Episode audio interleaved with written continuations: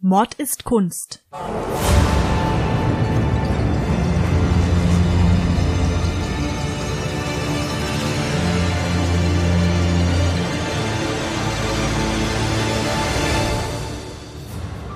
Hi Ludwig, Hallo. du hast dir heute deine Nase anschauen lassen, stimmt's? Ja, ganz genau, weil ich habe eine chronische Neben- bzw. Stirnhöhlenentzündung. Ich hoffe, das hört man nicht allzu sehr auf der Aufnahme. Nein. Nein, Das war ja Quatsch. bei der Hals-Nasen-Ohrenärztin, die du mir empfohlen hast. ah ja, schön. Die, die zu mir gesagt hat, meine Nase ist- ist zu klein. Genau, das hat sie bis jetzt zu mir noch nicht gesagt, aber ich muss zum Röntgen. Vielleicht habe ich auch eine zu kleine Nase. Dann schauen wir mal, was da rauskommt und welche Nase kleiner ist. Aber ich glaube, meine ist noch kleiner als deine. Ja, du musst auch eventuell operiert werden, hat sie gemeint, gell? Ja, das Weil stimmt. du unmöglich nur Luft bekommen kannst durch so eine kleine Nase, oder wie war das? Ja, genau, das ist richtig. Meine Nase ist so klein, dass es ihr unmöglich erscheint, dass ich überhaupt Sauerstoff hindurch bekomme. Ja, aber du sitzt ja hier vor mir, leibhaftig und lebendig. Ja, ich, ich habe noch nie Probleme so damit gehabt. Also das ist Das weißt du bloß Ja, nicht. eben. Ich, ich weiß es bloß nicht, weil ich weiß ja nicht, wie es ist, wenn man normal atmet. Du Aber lebst chronisch unterversorgt mit Sauerstoff. genau, also hart am Limit, kann man so sagen. Genau, aber dann müsstest du dümmer sein, glaube ich, wenn du immer so wenig Sauerstoff bekämst. Ja, eben. Also, Also ich, vielleicht wirst du super schlau jetzt, wenn du deine Nase operiert ist und du dann ganz viel Sauerstoff immer bekommst. Und auf einmal fällt mir irgendwie so die kalte Fusion ein und wie man den Welthunger besiegt und so. Ja, ja, Ja, und wie man sein. meine Luftzufuhr auch verbessert, weil ich kriege ja auch nicht gescheit Luft. Ja, ich operiere dich dann selber in Genau. meiner Küche. Genauso wird es sein, ich glaube auch. Ich sollte das nicht aus den Augen verlieren. Ja, jetzt hoffe ich mal, dass unser beider Nasen hier der Aufnahmequalität nicht im Wege stehen. Ja, und Gott sei Dank sind unsere Augen ja auch nicht äh, kaputt zunächst, also beziehungsweise sind sie schon, aber so, dass wir noch was erkennen können, immerhin. Das stimmt. Denn ich habe dir ja auch wieder ein Bild mitgebracht, was du begutachten musst. Und dazu brauchst du jetzt erstmal deine Nase nicht, aber deine Augen. Bitte Zeig sehr. mal her. So. Ich kann kein Spanisch. So fängt es Vorneweg. an. Die Beschreibung, Genau, das Bild könnt ihr euch wie immer auf Instagram bei mord-ist-kunst oder auf der Website mordeskunst.de anschauen. Und genau, ich beschreibe jetzt mal wie immer, was ich hier sehe. Also wie ich schon gesagt habe, ich kann kein Spanisch, weil hier ist so eine Banderole oben im Zentrum des Bildes. Die Banderole wird von links von einem weißen Vogel und rechts von einem schwarzen Vogel getragen. Die schwebt hier so in der Luft über dem Geschehen und da steht drauf, und jetzt tut's mir leid, wenn die Aussprache nicht korrekt ist, unos cuantos piquetitos. Ich glaube, so spricht man es aus, ja. So hätte ich es jetzt auch Genau. ausgesprochen. Ein Quäntchen, ich weiß nicht, Piquet ist doch der Ex-Mann von Shakira. Ja, der hat jetzt damit. Ja, wobei, er hat entfernt tatsächlich auch was Weil der damit scheint zu tun. blöd zu sein, wenn man. Ähm, aber also, das ist jetzt nicht Ein die Quäntchen blöd. Also, das, das ist jetzt nicht die richtige Übersetzung. Beschreib erstmal, was du das siehst. beschreibt. Also das Genau. steht jedenfalls unos cuantos piquetitos steht eben da auf dieser Banderole. Das Bild ist eingerahmt. Es sieht auch aus, als wäre der Rahmen ein Teil des Bildes. Da sind so Flecken drauf. Ah ja, Moment da mal. Äh, ja. Äh, also, wir befinden uns hier in, in einem Raum, der recht spartanisch eingerichtet ist. Es ist nämlich nichts drin, außer ein Bett. Auf dem Bett liegt eine Frau, die ist nackt, bis auf einen Stöckelschuh, den sie anhat, an ihrem rechten Fuß. Und die liegt eben auf diesem Bett. Der eine Arm hängt so vom Bett runter. Die scheint tot zu sein. Die ist nämlich ganz arg blutverschmiert. Auch das Bettlaken ist voller Blut und am Boden sind überall Blutschmierer. Und auch auf diesem Rahmen, der eben für mich so aussieht, als wäre er auch eben gemalt und würde da eben Bestandteil des Bildes sein. Diese tote Frau, ich glaube, sie hat oben über der linken Brust, also da, wo das Herz ungefähr ist, eine Stichwunde. Da könnte das Blut herkommen. Ob sie am Rücken auch noch Verletzungen hat, weiß ich jetzt nicht. Das sieht man nicht. Und neben dem Bett steht so in, in einer relativ relaxten Haltung ein Mann, der in der rechten Hand, die so auf das Bett auch ein bisschen gestützt ist, ein Stichwerkzeug hält. Die linke Hand hat er so in der Hosentasche und hat ein weißes Hemd an, das ist auch blutverschmiert und so einen schwarzen Hut hat er auf, dieser Mann. Also wir können uns darauf einigen, dass das vermutlich der Täter Es ist. scheint der Täter zu sein, genau.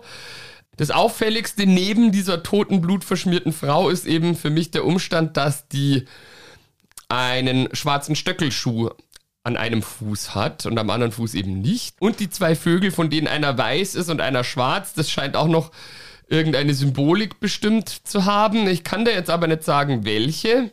Ja, lieber Ludwig, das hast du wieder sehr schön beobachtet hier und Gell, schön analysiert, scharfsinnig wie eh und je. wie immer. Ich würde sagen, wir schauen uns jetzt erstmal das Banner nochmal an, was die kleinen Vöglein, die ich jetzt als Täubchen identifiziert habe, im Schnabel halten. Das könnten aber auch Schwalben sein. Also, Ja, also also ich sind- bin jetzt auch kein Ornithologe, Ja, deswegen Ich auch nicht, aber also das, nagel äh, mich nicht fest. ich würde es jetzt mal einfach als Tauben bezeichnen. Und zwar wollen wir uns jetzt einfach mal anschauen, was das überhaupt heißt, was da drüber steht.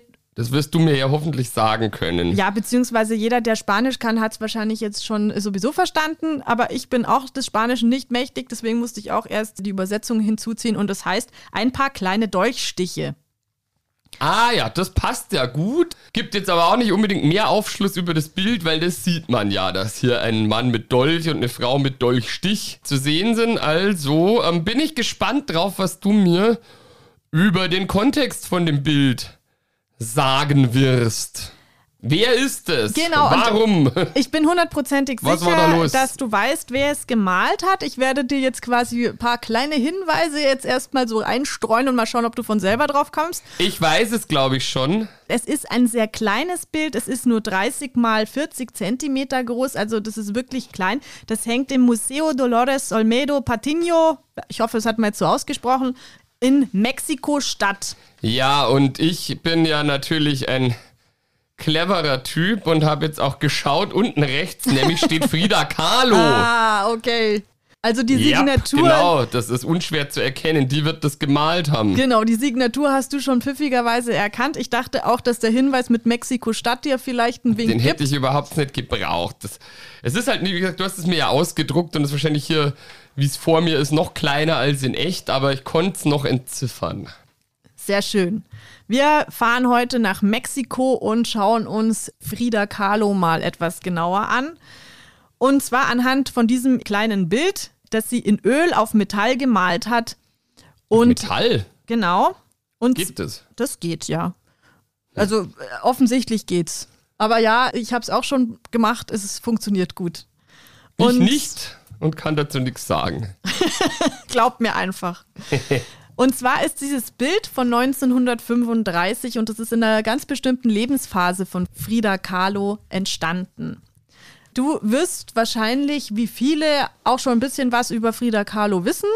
Ja, ich muss gestehen, ich weiß hauptsächlich das, was ich aus dem Film mit Salma Hayek über Frida Kahlo weiß. Ja, der ist aber ja auch ein Biopic Genau, und das ist ein Bio- deswegen und da geht es um Frida Kahlo und den habe ich gesehen und dementsprechend ist jetzt nicht so, dass ich ein Buch über sie gelesen hätte oder mich besonders mit ihr auseinandergesetzt hätte, aber diesen Film habe ich gesehen. Den fand ich auch sehr, sehr gut und für unsere Zuhörerinnen und Zuhörer, wenn ihr genauso viel über Frida Kahlo wissen wollt wie ich, dann schaut euch doch diesen Film an. Der Film ist von 2002, der heißt Frida und der hat auch einen ganz tollen Cast und den kann man sich wirklich anschauen. Also den kann ich auch gut empfehlen, mit gutem Gewissen, dass man da schon einiges über das Leben von Frida Kahlo erfährt und einen guten Einblick bekommt. Ich weiß noch, dass die so Probleme hatte mit ihrem Rücken. Genau, das ist ein ganz zentraler Bestandteil auch ihrer Person. Frida Kahlo, die wurde 1907 in Mexico City geboren als Magdalena Frida Carmen Kahlo y Calderón. Man hat ja äh, gerne mal auch sehr lange Namen in Mexiko. Ja, und so klangvolle Namen Ja, voll. generell in der, in der spanisch- oder portugiesischsprachigen Welt habe ich das Gefühl, wie ein Deutscher, der Ludwig Gengnagel. Ja, es ist, äh, also es stimmt schon, dann die spanische Sprache, hm. das ist ein bisschen, äh, da fällt einem irgendwie mehr dazu ein. Das ist sehr melodisch. Ja, ich regelmäßig lieb die Sprache neidisch. auch. Ja, ja, da- also schon, ich finde es auch super schade, dass ich das nicht sprechen kann, weil eine der schönsten Sprachen eigentlich, die es gibt. ja, oder mein lieber Freund Erwin, der ja eigentlich Enric Santa Marta Bendichio heißt. Ja, Und seines Zeichens ein wundervoller Gitarrist und Spätzl ist. Ein, ein mir. sehr klangvoller Name auch. Also das macht doch gleich was her. So. Ja, aber wir haben ihn irgendwann angefangen, Erwin zu nennen, damit er sich ja heimischer fühlt. Ja, warum sollten nur wir leiden? genau. Naja, auf jeden Fall ist Frida Kahlo Kind eines jüdisch-deutschen Vaters, der mit 18 Jahren selber aus Pforzheim ausgewandert ist. Und zwar hat er sich auch irgendwie mit seiner Familie überworfen und ist dann nach Mexiko ausgewandert und hat dann eine Mexikanerin dort geheiratet, die ist aber leider gestorben. Und Friedas Mutter, ebenfalls eine Mexikanerin, war dann eben seine zweite Frau. Und insgesamt hatte Frida Kahlo noch sechs Geschwister und man lebte in ihrem Geburtshaus, die man heute als die Casa Azul kennt. Es ist ein blaues Haus, was man auch noch heute besichtigen kann in der Calle Londres in Mexico City. Und da ist sie eben aufgewachsen mit ihrer Familie. Ich war ja leider mein Lebtag noch nie in Mexiko. Ja, ich Geschweige denn Mittel- oder Südamerika. Und das muss ich ganz ehrlich sagen, also Mexico City, das alles mal zu sehen, die Casa Azul und auch das andere Haus von ihr später, also ich würde da echt super gerne mal hin. Aber ich war auch noch nicht da, Ja, leider. der, der ganze Kontinent, alles was unterhalb der USA liegt, ist mir bisher verborgen geblieben. Ja, mir leider auch. Und es ist mega, mega spannend. Also Frieda, wie sie da in Mexico City aufgewachsen ist, war eigentlich im Grunde ein sehr lebhaftes Mädchen und wurde auch von ihrem Vater, der ein Fotograf war, schon in diese visuellen Künste eingeführt. Sie war auch von sehr wachem Geist, also sie durfte, was damals für Mädchen noch sehr ungewöhnlich war, auch eine der besten Schulen in Mexiko besuchen, in der eigentlich primär nur Jungen unterwegs waren. Also sie war da eines von wenigen Mädchen. Und sie hatte den Wunsch, dass sie mal Ärztin wird. Und eigentlich war Friedas Leben aber von Kindheit an auch ein sehr schmerzhaftes. Denn bereits mit sechs Jahren ist sie an Polio erkrankt.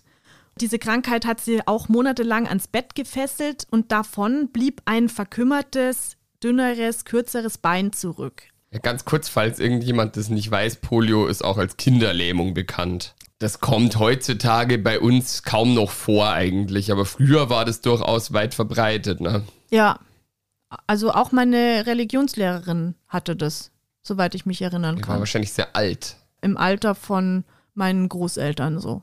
Ja. Und die hatte das aber eben auch. Und dann mit 18 kam es eben zu diesem folgenschweren Unfall, bei dem, wie du auch schon gesagt hast, ihr Rückgrat zertrümmert wurde. Ah, genau, ein Unfall war das. Das hatte gar nichts mit, der, mit dem Polio zu tun, gell? Nee, das war nochmal extra obendrauf. Und zwar war das so, dass sie in einem Bus sich befunden hat und der wurde von einer entgleisten Straßenbahn gerammt. Und eine Eisenstange, so, eine, so eine Griffeisenstange, hat sich dabei quer durch ihr Becken gebohrt. Ugh. Ja, ja, genau, jetzt fällt es mir wieder ein. So. Ganz unschön und es war auch ein Wunder, dass sie das überlebt hat. Also die Ärzte waren am Anfang nicht so zuversichtlich, dass sie es überhaupt schafft. Sie hat es geschafft. In der Folge davon war auch das Rückgrat zertrümmert, das Becken und natürlich auch die Beine belastet. Und dann stand auch im Raum, dass sie nie wieder wird laufen können. Ja, da können wir mit unseren zu kleinen Nasen eigentlich echt uns noch glücklich schätzen, gell? Ja, Wenn man sowas das, hört. Das ist jetzt ähm, tatsächlich ein geringes Problem im Vergleich dazu. Und es war auch so, dass sie eben diesen Unfall knapp überlebte und dann auch anderthalb Jahre wirklich schwerst krank und die meiste Zeit ans Bett gefesselt war und das alles noch in so einem Ganzkörpergips, also richtig unangenehm. Sie fühlte sich isoliert natürlich auch, weil sie war ja auf Besuch angewiesen. Also wenn du selber dann nicht aufstehen kannst, nicht rausgehen kannst und das mit 18 Jahren, das ist schon auch für die Psyche extrem belastend. Gerade in dem Alter, gell, wo du ja deine Unabhängigkeit so ein bisschen dann auch entdeckst und mobil sein möchtest. Ja, und sie war ja doch eher auch so ein Hau drauf als Persona. Also noch, da ist es noch mal vielleicht schlimmer, als wenn man eh ein bisschen zurückgezogene, ja, wobei es ist immer schlimm. Aber sie war halt auch noch einfach so ein Freigeist, so ein Hau drauf Kind vom Charakter her. Also Ja, war ich weiß alles schon, was nicht du meinst. einfach. Natürlich, das ist das ein blöder Vergleich, aber natürlich, wenn du jemand bist, der überwiegend gern auf dem Sofa sitzt und liest, dann ist es natürlich vielleicht jetzt weniger einschränkend in deinen ganzen Aktivitäten, als wenn du leidenschaftlich in die Berge gehst oder Ja, war- irgendeine Form von sportlicher Betätigung halt eben machst. Also sie war auch als Kind schon immer sehr sportlich, trotz ihrer Polioerkrankung, trotz diesem verkümmerten Bein ist sie sehr gerne geschwommen und hat eben auch viel körperliche Aktivität betrieben. Also das war nicht so einfach für sie. Und sie hat sich auch in der Zeit extrem einsam gefühlt und natürlich hat eine depressive Phase die andere abgelöst. Und weil sie sich so gelangweilt hat, hat sie dann mit dem Malen angefangen. Ihr Vater hat ihr dann Ölfarben von sich gegeben und ihre Mutter hat eine Staffelei bauen lassen, die es ihr ermöglicht hat, auch im Liegen zu zeichnen und zu malen. Und so ist ihr erstes Gemälde, ein Selbstporträt in einem roten Kleid entstanden. Und das sollte dann auch ihr Hauptmotiv werden, sie selbst. Hatte ja auch sehr markante Gesichtszüge, deswegen sind diese Bilder ja auch so ikonisch. Also jeder kennt ja das Antlitz Frida Kahlos. Ja, auch äh, natürlich aufgrund dieser besonderen Augenbrauen, die sie hatte und auch dieses wirklich starken Gesichtsausdrucks. Ja, so ein strenger Blick. Ein sehr selbstbewusster Blick und sie wirkt ja auch auf ihren Porträts sehr kraftvoll. Warum sie sich selber gemalt hat, primär, das hat sie auch mal erzählt. Und zwar sagte sie in einem Zitat, ich male Selbstporträts, weil ich so oft allein bin, weil ich die Person bin, die ich am besten kenne. Und das kommt natürlich auch aus der bettlägerigen Zeit. Also sie hatte nur sich in diesem Raum und dann hat sie auch sich gemalt. Und ihre Gefühlswelt und ihre Gedanken und das eben in Selbstporträts festgehalten, die beeindruckend geworden sind. Also ich mag Frida Kahlos Werke auch extrem gern, wie wahrscheinlich sehr viele, die sie kennen, weil die einfach besonders sind, finde ich. Also die haben eine ganz eigene Ausstrahlung. Es war doch jetzt kürzlich erst eine Ausstellung mit diesen Projektionsbildern Genau, die Frida ist Kahlo. noch. Oder ist, ist die noch? Die ist noch. In München hier, also unsere Münchner Hörerschaft, die wahrscheinlich der ganz arg überwiegende Großteil der Hörerschaft auch gleichzeitig ist, kann man sich ja derzeit auch angucken, die Werke. Genau, bis zum 8. März äh, kann man da noch reingehen ins Utopia. Da läuft diese Ausstellung noch. Genau, meine Schwester war dort. Ja, ich gehe nächste Woche hin tatsächlich. Ich habe noch, es ist super schwierig, da noch Karten zu bekommen, weil das total ausverkauft war. Wieso nimmst du mich nicht mit? Weil das äh, meine Mama da gerne rein wollte. Ach so. Das mache ich mit meiner Mama, die liebt Frida So, Kahlo so. auch. Ja, aber jedenfalls genau zurück zu Frida Kahlo. Das war mir ja gar nicht mehr so präsent. Dann hat die ja erst recht spät mit dem Malen angefangen. Wenn sie mit 18 den Unfall hatte, dann bettlägerig war, dann war die ja quasi schon eine junge Erwachsene, als sie angefangen hat mit der Kunst. Richtig, also zu malen hat sie tatsächlich erst angefangen mit 18 Jahren. Und eben auch aufgrund dieser Bettlägerigkeit tatsächlich, sonst wäre sie wahrscheinlich da gar nicht drauf gekommen. Vielleicht könnte ich jetzt auch noch ein großer Künstler werden, wenn ich jetzt anfange mit Malen. Du bist aber schon über die 18 hinaus, Ludwig. ja, auch. und, aber Nee, im Grunde, du kannst Geiste natürlich. bin ich sehr jung, ja, muss man sagen. es ist ja auch für nie etwas zu spät. ich habe ja schon ein paar Bilder gemalt hier. Ja, das stimmt. Also es ist auf jeden Fall nie zu spät, sich von der Muse küssen zu lassen. Deswegen, Ludwig, für dich ist noch alles im Pott. Als Frieda dann wieder einigermaßen auf dem Damm war und auch tatsächlich entgegen der Meinung der Ärzte wieder angefangen hat, selbstständig zu laufen, worin man auch merkt, dass sie einfach auch einen sehr starken Willen besessen hat, hat sie dann im Alter von 21 Jahren den berühmtesten Maler Mexikos zu der Zeit getroffen. Salvador Dali, stimmt's? Nein, Ah, der war auch aus Spanien, Salvador Dali Ludwig. Da oh Gott, oh Gott. Warte mal, ich probier's nochmal. Okay. Die, die Nina ist ja die Kunstexpertin von uns beiden. Ich bin ja bloß da, um meinen mein Senf dazu zu geben und das Ganze irgendwie mit Leben anzureichern. Nicht, dass die Nina nicht. Hör auf, oh jetzt Gott, ich reite mich immer ja, mehr in die Scheiße bei jetzt dieser einfach. Folge. Also das, ist, das wird hart zum Schneiden, das sage ich dir jetzt schon. Also ich versuch's nochmal. Lass es halt drin. Okay, Ähm, reiche mit Es ist ja Leben. niemand an. fehlerfrei, also Ja, auch nee, das ich stimmt. nicht Nee, offensichtlicherweise. Wer könnten das noch gewesen sein? Komme ich da drauf oder habe ich Da äh, weiß ich nicht, ob du den kennst. Also ich kenne den oder kannte ihn nicht. In dem Film wird er ja vermutlich Ja. vorkommen, aber es ist halt auch schon ein bisschen her, dass ich den gesehen habe. Also nein, ich, ich sag lieber nichts mehr an dieser Stelle. Also sie lernte den Maler Diego Rivera kennen? Ja, den, den habe ich gemeint eigentlich. Okay, ja, also nee, eben, also wenn man einen Film gesehen hat, natürlich kommt er davor.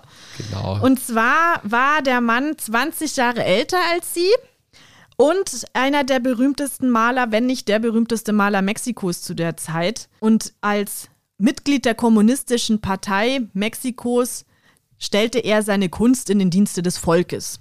Sie lernte ihn eben kennen und er war gleich begeistert auch von ihrer Kunst. Ja, nicht nur von ihrer Kunst, gell? Wenn ich das jetzt richtig in Erinnerung habe, dann war der nicht nur von der Kunst begeistert, wenn du weißt, was ich meine hier. Nee, also der Diego Rivera war dann auch von Frieda selbst sehr begeistert und Frieda hat sich auch offenbar relativ schnell in diesen berühmten Maler dann verliebt und so haben sie 1929 geheiratet was Friedas Eltern jetzt nicht so cool fanden. Sie haben davon gesprochen, dass es wie die Hochzeit von einer Taube mit einem Elefanten wäre. Ja, was wollen die denn, wenn es der bekannteste Maler des Landes damals war? Ja, dann aber ist das, er war- sollen die doch froh sein und wenn der da ihre bettlägerige Tochter irgendwie wieder ein bisschen ins Leben führt und glücklich macht. Ja, das Problem war, dass er eben Kommunist war, Atheist war, 20 Jahre älter und Künstler. Also das, doch war für die super. Eltern jetzt nicht so der Traumschwiegersohn. Gut, das mit dem Alter wäre mir wurscht, aber die anderen Sachen finde ich jetzt tendenziell schon eher sympathisch, muss ich sagen. Aber ich kann vorstellen, mir in der damaligen Zeit und so gerade so ein religiöses Land wie Mexiko, dass das die Leute vielleicht ungewöhnlich fanden, um es euphemistisch auszudrücken. Ja, es war halt einfach jetzt kein solider Schwiegersohn wie jetzt, keine Ahnung, jemand, der vielleicht bei einer Anwaltskanzlei arbeitet oder so, weißt du, so. Maurer, Ja. Und ähm, Karosseriespangler. sondern eher halt ein kreativer Typ und das hat vor allem halt der Mutter nicht so gepasst. Die war da ein bisschen bürgerlicher unterwegs. Aber das war der Frieda dann egal. Sie hat ihn natürlich geheiratet, weil sie hat ja einfach immer das sich geholt, was sie wollte und das mit Nachdruck. Und so hat sie Diego geehelicht und aus den beiden ist so ziemlich das schillerndste Künstlerpaar geworden, was Mexiko kannte. Und ehrlich gesagt, ist auch eines der schillerndsten äh, Künstler- und kreativen Paare, die man auch heute noch kennt. Also die zwei waren schon sehr besonders. Ich bin ja jetzt, wie man eindrucksvoll vorher schon gehört hat, nicht der Maßstab, was die Kenntnis der Kunstwelt anbelangt, aber mir fällt jetzt tatsächlich ad hoc nicht jemand ein, kein Paar, wo man sagt, das sind so die Brangelina. Ah, vielleicht Der Salvador. Dali und Gala, das könnte man auch noch. Die waren auch so. Frida Kahlo hatte auch ein Interesse an Kommunismus und ist dann auch in die kommunistische Partei eingestiegen. Und so waren sie halt auch in den Kreisen dann immer unterwegs. Und sie hat dann, um ihre Nähe zum neuen Mexiko, zu einem Umbruch zu zeigen, hat sie auch ihren Geburtstag dann geändert auf 1910. Und zwar, weil das der Start der mexikanischen Revolution war. Und diese ähm, mexikanische Revolution, das war nicht nur ein Umbruch, wo man eben politisch etwas ändern wollte, sondern eben auch soziale Verhältnisse. Wann ist sie eigentlich geboren? Sie ist eigentlich äh, drei Jahre früher, also 1907 geboren und hat sich dann quasi drei Jahre jünger gemacht, aber jetzt nicht aus Eitelkeit, sondern Ja, eben aus diesem Statement heraus halt, das sie setzen wollte. Daran kann man auch sehen, sie war auch politisch sehr engagiert und hat mitdemonstriert und wollte eben auch diese Aufmerksamkeit schaffen aber tatsächlich weniger in ihren Werken jetzt als im Leben neben dem Malen, also in ihrem Privatleben quasi. Also quasi ein Aktivismus und die Kunst ein bisschen getrennt.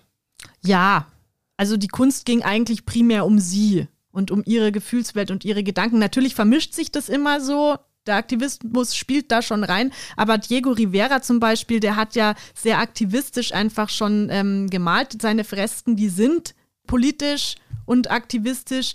Und das war bei Frida Kahlo jetzt nicht im Vordergrund gestanden. Aber wie ist es denn bei dem Bild, das uns hier vorliegt, das du mir gegeben Ja, hast? ja, das pass wirkt ja schon so, als wäre da eine politische Message drin. Ja, da kommen wir noch dazu. Da Okay. kommen wir jetzt. Also die beiden, das schillernde Paar, die haben geheiratet und sind eben da so in der Szene unterwegs, in der kommunistischen Szene. Frida hat sich dann auch auf ihre mexikanischen Wurzeln besonnen. Und es war ja damals so, dass Indigene in so einer bürgerlichen Gesellschaft wie damals in Mexico City Da war dieses Indigene nicht so gut angesehen, weil man da einfach dieses Bild der wenig gebildeten Indios so propagiert hat. Ja, weil halt einfach die ganze Gesellschaft damals ziemlich rassistisch geprägt war. Richtig, genau. Und das muss man ja ganz klar so sagen. Auch. Das haben wir ja immer noch nicht überwunden und das ist jetzt 100 Jahre später. Eben, also das ist auch ein Problem, was sich noch nicht äh, komplett gelöst hat, sondern wir haben ja das immer noch, aber damals war das halt wirklich so auch an der Kleidung sichtbar und Frieda hat dann angefangen, die Tracht der Tehuana-Frauen zu tragen, also der indigenen Bevölkerung, absichtlich und das war auch total besonders, weil es ist einfach niemand, vor allem nicht in der bürgerlichen Gesellschaft, in Tracht rumgelaufen. Und sie hat das eben absichtlich gemacht und hat dadurch natürlich auch nochmal ihrer Person noch einen besonderen Ausdruck verliehen. Also sie, sie ist selber so zur Botschaft geworden, kann man sagen. Ja, und auch zu ihrer eigenen Muse irgendwie, ne? Genau. Das hat sich alles dann so gegenseitig befruchtet. Und Diego bekam dann aber wegen einem Fresko, das er in einem Regierungsgebäude gemalt hatte, also er hat dann einen Auftrag angenommen, der der Partei nicht zugepasst hat. Das haben sie ihm auch übel genommen und dann ist er aus der kommunistischen Partei ausgestiegen. Und Frieda dann später auch. Und so wussten sie dann erstmal nicht, ja, was, wie geht's jetzt weiter? Und dann hat äh, Diego Aufträge in den USA bekommen und dann sind beide in die USA gegangen, damit er dort zum Beispiel auch einen Auftrag im Rockefeller Center übernehmen kann. Und da hat auch Frieda dann für ihre Kunst neue Impulse bekommen. Da kam sie auch immer mehr zu diesem Surrealismus, den man jetzt heute auch in ihren Bildern oft sieht, der auch dort zu finden ist, den sie aber gar nicht so wollte, weil sie hat gesagt, eigentlich sie, sie ist keine Surrealistin, denn das, was sie malt, das sind ihre Erlebnisse. Also das ist jetzt nichts, was man träumt, sondern das ist das, was sie wirklich real erlebt hat. Also deswegen wollte sie sich gar nicht so in diese Ecke von den Surrealisten äh, stellen lassen, aber trotzdem sind die Einflüsse sichtbar gerade weil sie so in Symbolen auch gearbeitet hat. Also vor allem mit so Tiersymbolen aus der präkolumbianischen Zeit, also aztekische Symbole, der Affe als Symbol zum Beispiel von Sexualität oder der Vogel als Symbol der Aufopferung. Also solche Symbole hat sie schon eingewoben in ihre Kunst. Da war es dann auch so, dass sie noch mehr Schmerz erleiden musste, denn während dieser Zeit hat sie offenbar mehrere Fehlgeburten erleiden müssen. Also sie wäre gerne Mutter geworden, aber auf der einen Seite war es immer so, dass Diego schon Kinder hatte und da gar nicht so scharf drauf war und zum anderen war es natürlich auch so durch ihre körperliche Kondition war das auch nicht so einfach. Denn sie hat eigentlich ihr komplettes Leben lang wegen diesem Unfall und dieser kaputten Wirbelsäule hat sie wirklich an, an Schmerzen gelitten. Also das war nur immer qualvoll für sie und sie musste dann auch streckenweise wieder monatelang ins Bett und musste dort dann auch in so komische Streckapparate sich reinbegeben, die halt einfach den, das ganze, ihren ganzen Körper versucht haben, wieder gerade zu richten. Dann waren Operationen an der Tagesordnung, also sie hat mehrere Operationen hinter sich bringen müssen und es wurde einfach nie richtig gut. Es ist schon sehr qualvoll gewesen insgesamt das Leben, was sie hat führen müssen. Und dann eben auch noch dieser Verlust eben der Kinder, das hat ihr dann noch zugesetzt. Und dann kam noch nämlich eine Sache äh, dazu, die auch nicht ganz einfach war. Und zwar war Diego Rivera auch sehr bekannt als Frauenheld und hatte eigentlich auch von Anfang an schon immer Affären gehabt und war nicht in der Lage, seiner Frau treu zu sein. Das hat er aber auch nicht schlimm gefunden. Also es war für ihn auch so, dass er. Ja, nicht, eher nicht. Ja, er hat nicht das Gefühl gehabt, dass das so wichtig gewesen wäre. Für Frieda war das aber schon eigentlich eine Sache und sie hätte das lieber gehabt, wenn sie einfach eine monogame Beziehung hätten führen können. Als sie aber gesehen hat, dass das nicht möglich war, hat sie sich halt auch versucht, mit Affären abzulenken und hat dann Frauen und Männer gedatet und mit ihnen ihren Spaß gehabt. Wobei es dann auch so war, dass Diego nicht so Fan davon war, wenn sie mit Männern Affären hatte, also mit Frauen. Da fand er das nicht problematisch, da hat er sie sogar ermutigt, aber auf Männer, die sie dann hatte, war er extrem eifersüchtig, was ja auch wieder ziemlich bigott einfach ist.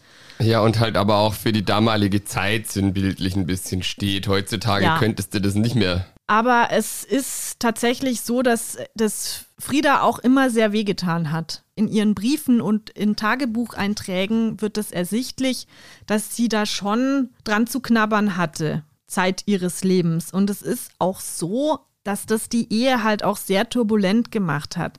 Also sie war so ein bisschen emotional von Diego Rivera abhängig, weil er war für sie alles. Also das hat sie auch so beschrieben. Er ist ihr Vater, er ist ihr Mutter, er ist ihr Kind, er ist ihr Universum. Sie kann nicht ohne ihn leben, aber sie hat das, dass er eben so untriebig war und diese Affären gebraucht hat, das hat sie zutiefst verletzt und das fand sie halt auch nicht cool. Also diese Ehe, die war für sie schön, aber auch sehr grausam weil das ja auch ziemlich toxisch klingt, wenn er für sie alles ist. Man sollte ja, ja trotzdem auch in einer, in einer funktionierenden Beziehung auch noch sich ein bisschen Unabhängigkeit bewahren. Nee, das klingt total toxisch. Also ihre Achillesferse, das war einfach Diego. Das war nicht der Unfall und die Folgen davon, sondern Diego ist so das, was ihr am meisten so zugesetzt hat. So der größte Stachel in ihrer Seite war eigentlich immer er.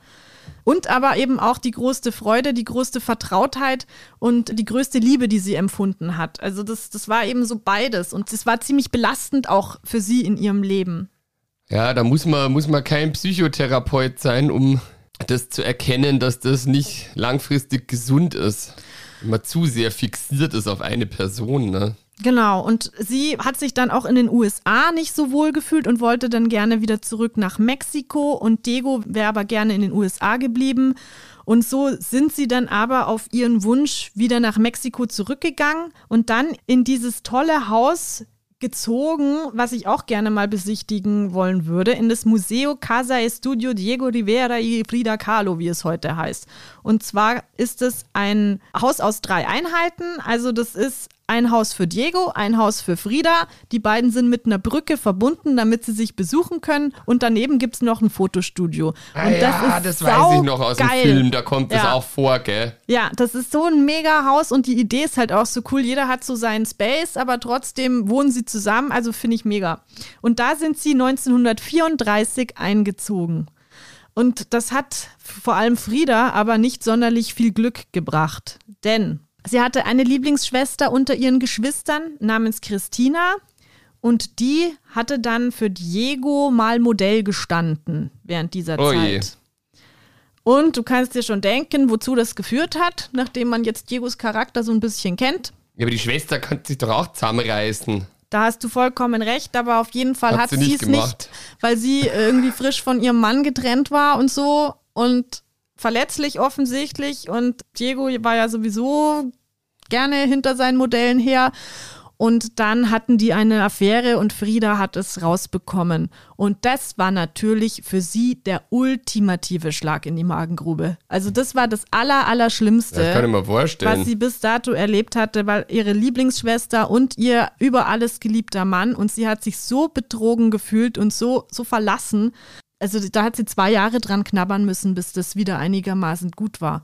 Und in der Zeit hat sie auch kaum gemalt, sondern sie hat nur zwei Bilder in dieser Zeit dieser Trauerphase gemalt. Ja, und eines davon. Genau, und eines sehen davon wir hier vor uns. hast du hier vor dir liegen.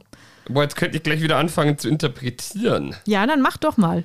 Ja gut, das ist jetzt aber ein bisschen Captain Obvious mäßig. Dann wäre Frida Kahlo selber, nachdem die sich ja auch gerne selber gemalt hat, hier die Tote mit dem Stich in der Herzgegend. Und der Rivera wäre dann logischerweise der Typ, der daneben steht und den Dolch in der Hand hat. Genau. Das Ding ist, der Mann hat nicht wirklich Ähnlichkeit mit Diego Rivera, auch nicht, wie sie ihn auf ihren Bildern dargestellt hat.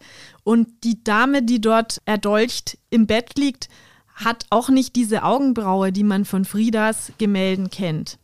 Ja, gar keine Augenbrauen, aber das ist ja auch hier mehr so Schemen. Also, nee. Äh, es hat bestimmt, also der, der Punkt ist, der Zeitpunkt dieses Gemäldes, also 1935, nachdem sie die Affäre entdeckt hat, also das ist garantiert ein Zusammenhang, weil sie einfach so krass verletzt war. Und auch wenn man den Titel anschaut, es waren doch nur ein paar Stiche, weil Diego halt auch immer gesagt hat, es ist doch nicht so schlimm. Es ist doch nur Sex. So. Und das halt für Frieda aber nicht so war. Und dann gibt es aber noch einen realen Hintergrund hinter dem Bild. Und zwar hat sie eine Aussage eines Mörders in einer Zeitung gelesen. Es war ein betrunkener, eifersüchtiger Mann, der eine Frau getötet hat. Und als er gefasst worden ist und seine Aussage hat machen müssen, hat er gesagt, aber es waren doch nur ein paar Stiche. Das, das ist, ist, schon ein bisschen arg zynisch, ne? Das ist mega zynisch und das hat eben auch äh, Frieda offensichtlich sehr bewegt. Das ist eigentlich der Hintergrund dieses Bildes. Aber eben auch noch mit der Geschichte von Diego und Frieda selber im Hintergrund hat es zwei Interpretationsebenen. Und der Punkt ist halt auch noch der, dass es gerade in Mexiko haben die ja ein extremes Problem mit Femiziden, immer noch. Also es war damals offensichtlich schon ein Problem, weil dieser Mann, der kann einfach vor Gericht sagen, es waren doch nur ein paar Stiche. Also ich meine, wer sagt sowas? Das ist so absolut absurd. So ohne, ohne Reue, ohne ein Gerechtigkeitsbewusstsein. Und es ist auch heute noch so, dass ganz viele Täter, die eben Frauen ermorden, davonkommen. Und zwar ist das eine enorme Zahl. Es werden täglich mindestens zehn Frauen getötet und laut einem ZDF-Bericht werden 93 Prozent dieser Morde überhaupt nicht aufgeklärt. Also in Mexiko oder generell? In Mexiko. Das ist enormst hoch. Also das ist eigentlich so, wie wenn diese Morde überhaupt nicht stattfinden würden. Aber auch hierzulande ist es ja so, dass Femizide prozentual ganz, ganz, ganz arg überwiegen gegenüber Fällen, wo eine Partnerin ihren Partner oder ihre Partnerin umbringen würde. Also es ist sehr belegt, dass wirklich in einem eklatant höheren Verhältnis Männer Täter sind an Frauen.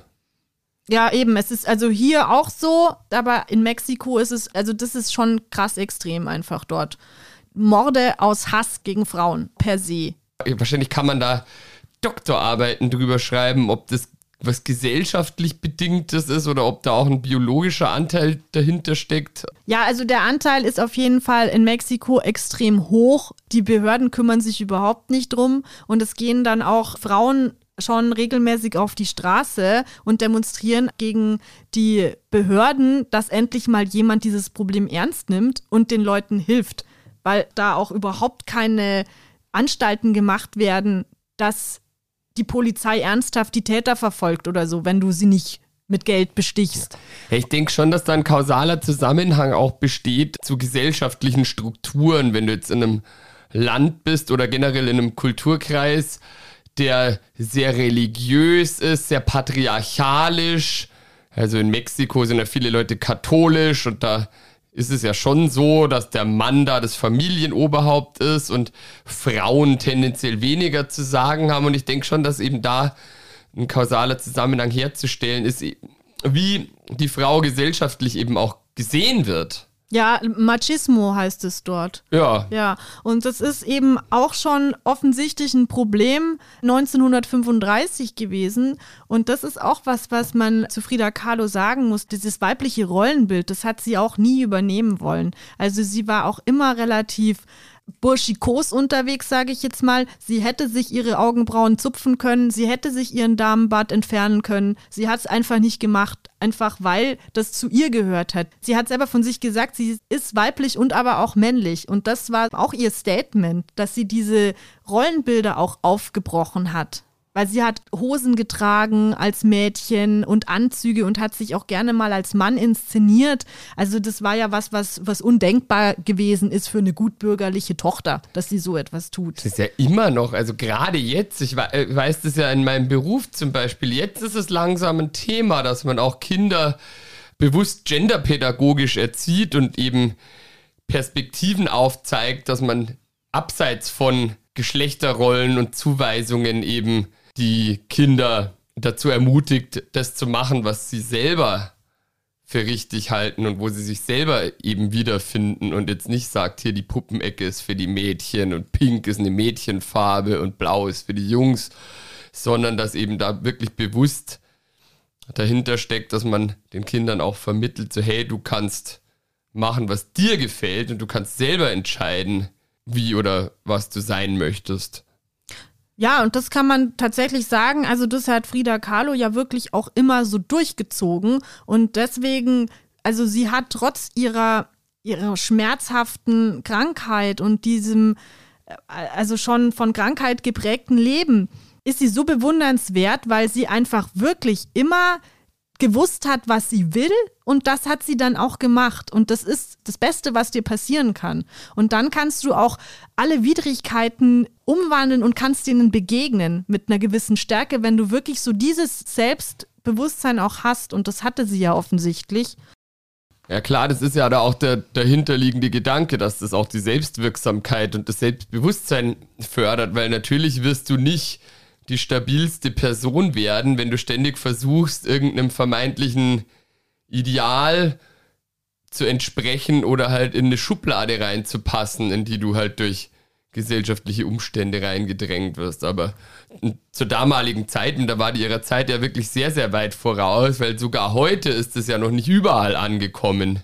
Auf jeden Fall. Und sie hatte aber auch eben damit Erfolg. Also sie war dann auch in Europa bekannt und wurde in der Vogue abgebildet.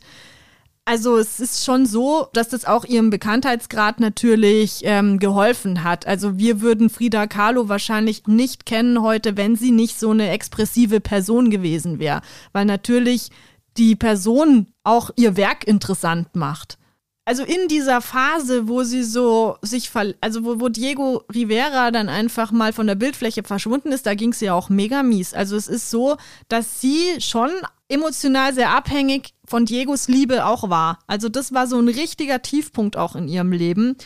Und sie hat sich dann erst zwei Jahre später eben wieder mit Diego und auch mit ihrer Schwester Christina versöhnt.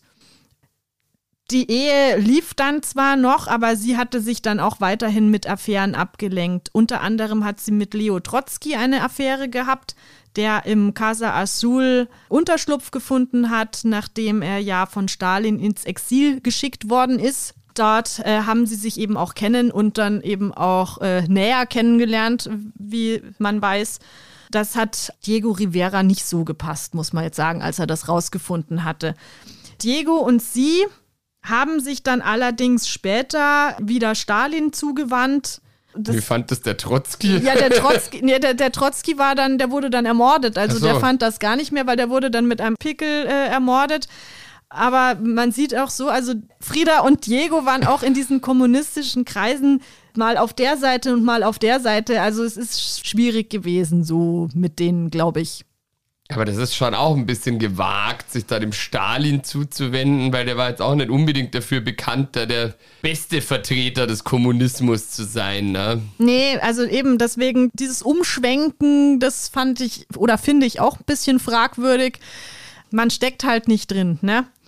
Diego Rivera hat dann 1939 die Scheidung eingereicht, weil er gesagt hat, wir können einfach nicht zusammen. Und da ist Frieda dann extremst in ein Loch gefallen, weil das wollte sie auf gar keinen Fall. Und sie hat dann auch in Briefen oft geschrieben, so, bitte liebe mich ein bisschen und äh, du bist mein Alles und ich bete dich an. Also, oh ja, es ist schon tatsächlich schwierig. Sie hat auch nie wirklich da loslassen können und musste sie auch nicht, denn bald darauf haben sie dann wieder geheiratet. Ich glaube, ein, zwei Jahre später oder so haben sie dann zum zweiten Mal geheiratet. Obwohl sie sich ihm so aufgedrängt hat.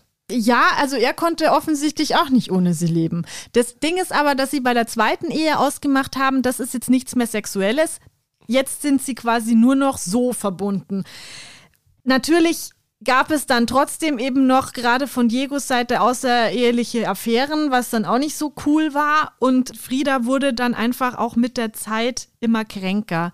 Also Sie hatte dann auch Probleme mit ihrem Bein. Das wurde ihr abgenommen. Also. Ja, ja, das weiß ich auch noch vom Film. Ja, da kommt es auch vor. Genau. Und dann saß sie halt auch noch im Rollstuhl und es wurde Scheiße. mit ihrer Gesundheit halt auch einfach nicht besser. Also sie hatte dann auch dieses Stahlkorsett, was sie dann permanent tragen musste, weil sie einfach die, die Wirbelsäule hat sie einfach nicht mehr gehalten. Irgendwann fing es dann auch an, dass sie Morphium nehmen musste, weil die Schmerzen einfach so groß waren. Man kann sich nur schwer vorstellen, wie das ist, wenn du wirklich täglich unter so großen Schmerzen leiden musst. Ja, das mag man sich am besten gar nicht vorstellen. Und es war für sie eben auch so, dass es dann immer äh, klarer auch für sie war, sie will sich von ihrem Körper trennen, sie möchte nicht mehr, es reicht ihr jetzt. Und es war so, dass sie 1953 dann ihre erste Einzelausstellung in Mexiko hatte, in der Galerie Lola Alvarez Bravo. Und das ist ein sehr schöner Moment, dass sie den noch miterleben durfte, weil das quasi immer ihr Ziel auch war, eine Einzelausstellung in ihrem Heimatland. Und das hat sie auch geschafft, also da auch wieder drauf hingearbeitet und es erreicht. Dann hat sie eigentlich ihre letzten Lebensjahre auch politischen Anliegen wie dem Kampf für die atomare Abrüstung ähm, gewidmet und war aber dann mehr oder weniger äh, stark eben ans Bett gefesselt. Also das es war dann schon relativ klar, dass es jetzt nicht mehr lange geht. Und sie hatte dann auch Lungenentzündung und Bronchitis. Schmerzen, die sie da hatte und auch diesem Wunsch, dass es jetzt vielleicht bald vorbei ist, das hat sie auch in ihren Tagebüchern festgehalten. Und da hat sie unter anderem gesagt, ich hoffe, der Ausstieg ist glücklich und ich hoffe, dass ich nie wieder zurückkehren werde. Weil eben nicht nur diese körperlichen, sondern eben auch dieser ganze seelische Schmerz sie irgendwann zu Boden gedrückt hat. Und so ist sie am 13. Juli 1954 im Alter von 47 Jahren in der Casa Azul an einer Lungenembolie verstorben. Nicht sehr alt, gell? Nee. Sie hat einen Nachlass von 42 Werken hinterlassen und auch ihre Asche ist im Casa Azul ausgestellt. Denn es war der Wunsch von ihr und auch von Diego Rivera, dass das Casa Azul in ein Frida Kahlo Museum umgewandelt werden sollte und genauso wurde es auch gemacht. Und die Kunstwerke sollten dem Staat Mexiko zufallen und auch dem Wunsch wurde stattgegeben. Drei Jahre später verstarb dann auch Diego Rivera und so endete diese schillernde Zeit dieses Künstlerpaars. Damals, also zu ihren Lebzeiten, da war Diego Rivera ja der bekannte Künstler und sie war eigentlich so das schmückende Beiwerk von diesem Mann. Und heutzutage, also wie auch du am Anfang, also wenn man jemanden den Namen Frida Kahlo nennt, dann kann der da sehr wohl was mit anfangen. Aber Diego Rivera kennt jetzt nicht unbedingt jeder. Also insofern hat sie mittlerweile ihren berühmten Mann, was den Bekanntheitsgrad betrifft, um ein Vielfaches übertroffen. Ja, aber es ist mal wieder eine tragische Sache, dass hier dieser Zusammenhang zwischen bedeutender und großer Kunst und persönlichem Schmerz und Leid wieder so klar zum Vorschein kommt. Ja, das stimmt. Also das ist tatsächlich ein unmittelbarer Zusammenhang, weil ohne die körperlichen Gebrechen wäre sie jetzt auch nicht die große Künstlerin geworden, die sie ist. Bei allem, was sie wirklich in ihrem ganzen Leben erleiden musste, äh, freue ich mich auch für sie, dass sie das so geschafft hat und dass man das auch wertschätzt, ihre Arbeit. Das finde ich sehr schön. Und ich mag, wie gesagt, ihre Werke sehr gern. Ich finde die absolut berührend auch, weil man kann einfach nicht an einem Frida Kahlo-Gemälde vorbeigehen und da nichts spüren. Das, das geht nicht. Also das ist so ausdrucksstark. Mein Lieblingsbild ist beispielsweise die gebrochene Säule von 1944, wo sie den Schmerz so extrem gut visualisiert, dass man sich das wirklich vorstellen kann, wie sie sich fühlt. Das ist der Hammer. Finde ich sehr, sehr schön, dass sie diese Anerkennung dafür einfach auch bekommen hat. Wenn auch posthum in der Größenordnung. Ja, also ist er inzwischen wirklich, muss man sagen, eine absolute Ikone geworden. Genau, und auch eine Inspiration irgendwo, weil man muss schon sagen, es ist nicht jeder so stark, dass er solche Schicksalsschläge wegstecken kann. Das ist schon, finde ich, zu bewundern, wie sie einfach mit den ganzen Situationen umgegangen ist. Bis vielleicht auf die Tatsache, dass sie Diego Rivera, wäre es vielleicht besser gewesen, sie hätte sich da umorientiert, aber gut, das ist jedem seine Sache. Ja, aber dann hätte vielleicht auch so ein bisschen der Drive gefehlt, das alles äh, künstlerisch umzusetzen, was in ihr selber vorgegangen ist. Ja, und man, ja, das meine ich ja, das ist ja. ja das Tragische, dass eben halt voll oft Kunst irgendwie so einen Katalysator braucht, der halt meistens so eine Entsprechung hat in, darin, dass es der Person, die die Kunst schafft, halt in irgendeiner Form schlecht geht. Und man muss ja jetzt auch mal fairerweise sagen, also Diego Rivera hat sie ja in ihrer Arbeit und ihrer Kunst immer unterstützt. Das war ja ihr größter Fan. Und es ist ja auch so, dass er sie dann, als sie so krank war, da hat er sich ja auch um sie gekümmert. Also er hat sie jetzt auch nicht im Stich gelassen oder so. Er hat halt nur einfach ihr diesen Wunsch der Treue nicht erfüllen können. Aber ansonsten war er eigentlich als Gefährte schon an ihrer Seite, kann man sagen. Und so haben wir einen Einblick auch mal nach Mexiko bekommen, Ludwig, wie stehst du nun Frida Kahlo gegenüber oder hat sich irgendwas geändert oder nicht? Ja, ich finde das ja immer wieder sehr interessant, wenn du mir ein bisschen mehr zu den Hintergründen und den Personen erzählst hinter den Kunstwerken, die du mir halt so zeigst. Egal, ob ich jetzt das Bild kenne oder nicht, weil ich das schon immer echt interessant finde, wenn mir dann auch so ein bisschen klar wird, was der Kontext ist von so einem Bild und wie ich es eben vorher schon gesagt habe, dass es ja seltenst der Fall ist, dass das Leute sind, bei denen alles wie am Schnürchen läuft, sondern dass da halt immer diese tragischen Schicksale auch dahinter stecken. Und das macht schon nachdenklich, gell?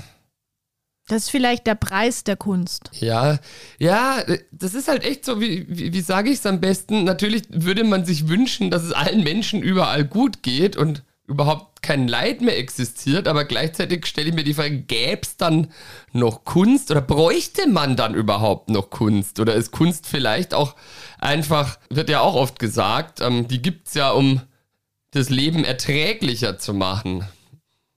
Und wenn jetzt alle aber eh schon so wie bei Brave New World von Aldous Huxley, da gibt es ja auch keine richtige Kunst mehr, weil ja die Leute ständig auf dieser, dieser Glücksdroge sind, um, ihre, um keine Probleme entwickeln zu können.